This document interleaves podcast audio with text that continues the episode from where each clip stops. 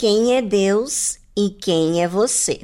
Bem, se você fosse Deus e você fosse contrariado, o que, que você faria?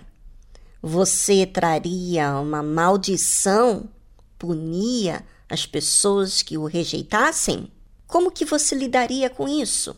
Bem, o Senhor Jesus veio aqui nesse mundo em carne e osso e foi contrariado, ou seja, as pessoas, os judeus, aqueles que ele veio, não o aceitaram, inclusive queria matá-lo. Então a Bíblia diz o seguinte: depois disto, lembra que Jesus tinha falado: Eu sou o pão que desceu do céu? Pois é, depois disso que Jesus falou: Quem não comer da minha carne e não beber do meu sangue, não tem parte comigo. Jesus falou que quem comer da minha carne e beber do meu sangue permanece em mim e eu nele. Pois é. Aquilo foi um escândalo para as pessoas, até mesmo para os discípulos, não os doze, os outros, os demais. Haviam outros discípulos que seguiam Jesus. Esses abandonaram Jesus. E agora, depois disso, que Jesus falou que ele era o pão que desceu do céu, Jesus andava pela Galiléia e já não queria andar pela Judéia, pois os judeus procuravam matá-lo. E estava próxima a festa dos judeus, a dos tabernáculos.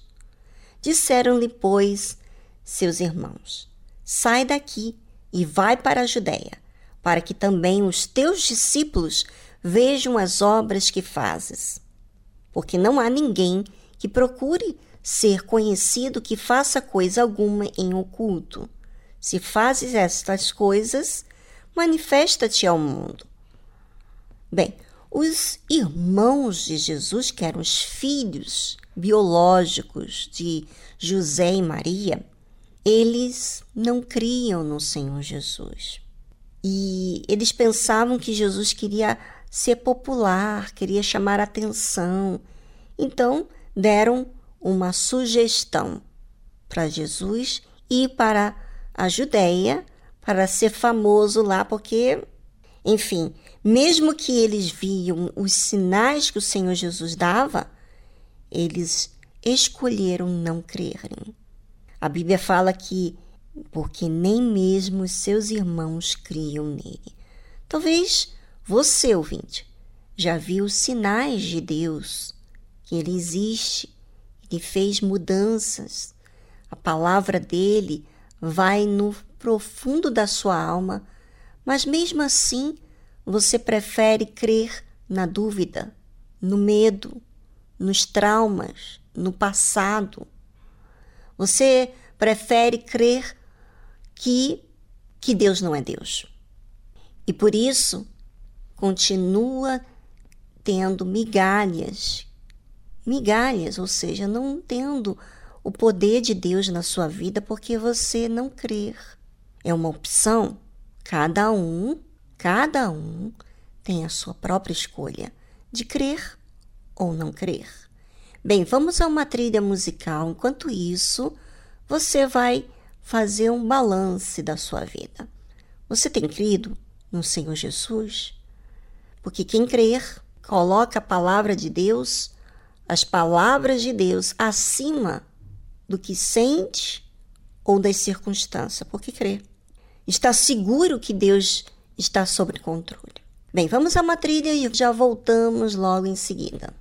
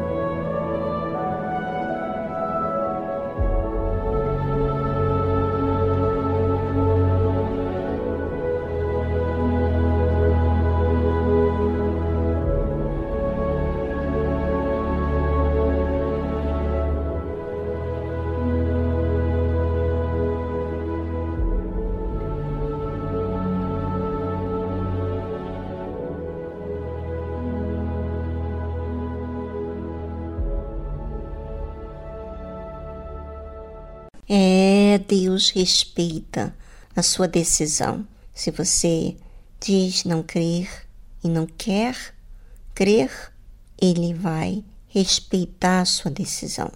Jesus não fez nada com os seus irmãos que não criam, não chamou atenção, não brigou, não deu uma frieza. Jesus disse para eles: Ainda não é chegado o meu tempo, mas o vosso tempo sempre está pronto. O tempo deles de crer sempre está pronto, deles aceitarem crer. É uma decisão de cada um. E Jesus continua falando: O mundo não vos pode odiar, mas ele me odeia a mim, porquanto dele testifico que as suas obras são más. Imagina você falar a verdade, dizer das obras más. O que, que você acha que as pessoas que querem as obras más, querem continuar no erro, o que, que você acha que acontece? Elas rejeitam aquela verdade. Elas não aceitam ouvir a verdade. Elas não aceitam ouvir a verdade porque elas gostam das obras más. Mas há aqueles, inclusive, deve haver pessoas que estão me ouvindo agora, que talvez esteja no erro, no pecado, mas não quer continuar no pecado. Odeia o pecado. Odeia a sua injustiça, se sente muito mal com ela. E essas pessoas é que são sinceras e aceitam ouvir a verdade e pagar o preço. Sabe, talvez você está aí sozinho, hoje, dia de festa, no mundo inteiro, todo mundo festeja o Natal e, e você está aí sozinho, sem um familiar, sem alguém e talvez com perdas, mas Jesus, ele te enxerga aí onde você está. E você sabia que ele não te deixa sozinho? Ele quer ser presente na sua vida, mas talvez você escolheu não crer como foi os, seus, os irmãos de Jesus. Você optou não crer nele, não ir até ele. Você pode fazer hoje o dia mais marcante da sua vida. Nessa dor, nessa tristeza, nessa solidão, você pode achar Jesus, porque ele não te abandonou. Por mais que você diga que não tem crido até hoje, mas se você decide, o seu tempo, o tempo sempre está pronto.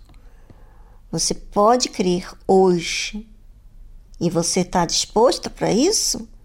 Então aceite essa palavra que Jesus deu. Mas o vosso tempo sempre está pronto. O seu tempo de crer está pronto. É só você decidir. O que você vai fazer então? Se você crer, você recebe paz. Agora, agora mesmo.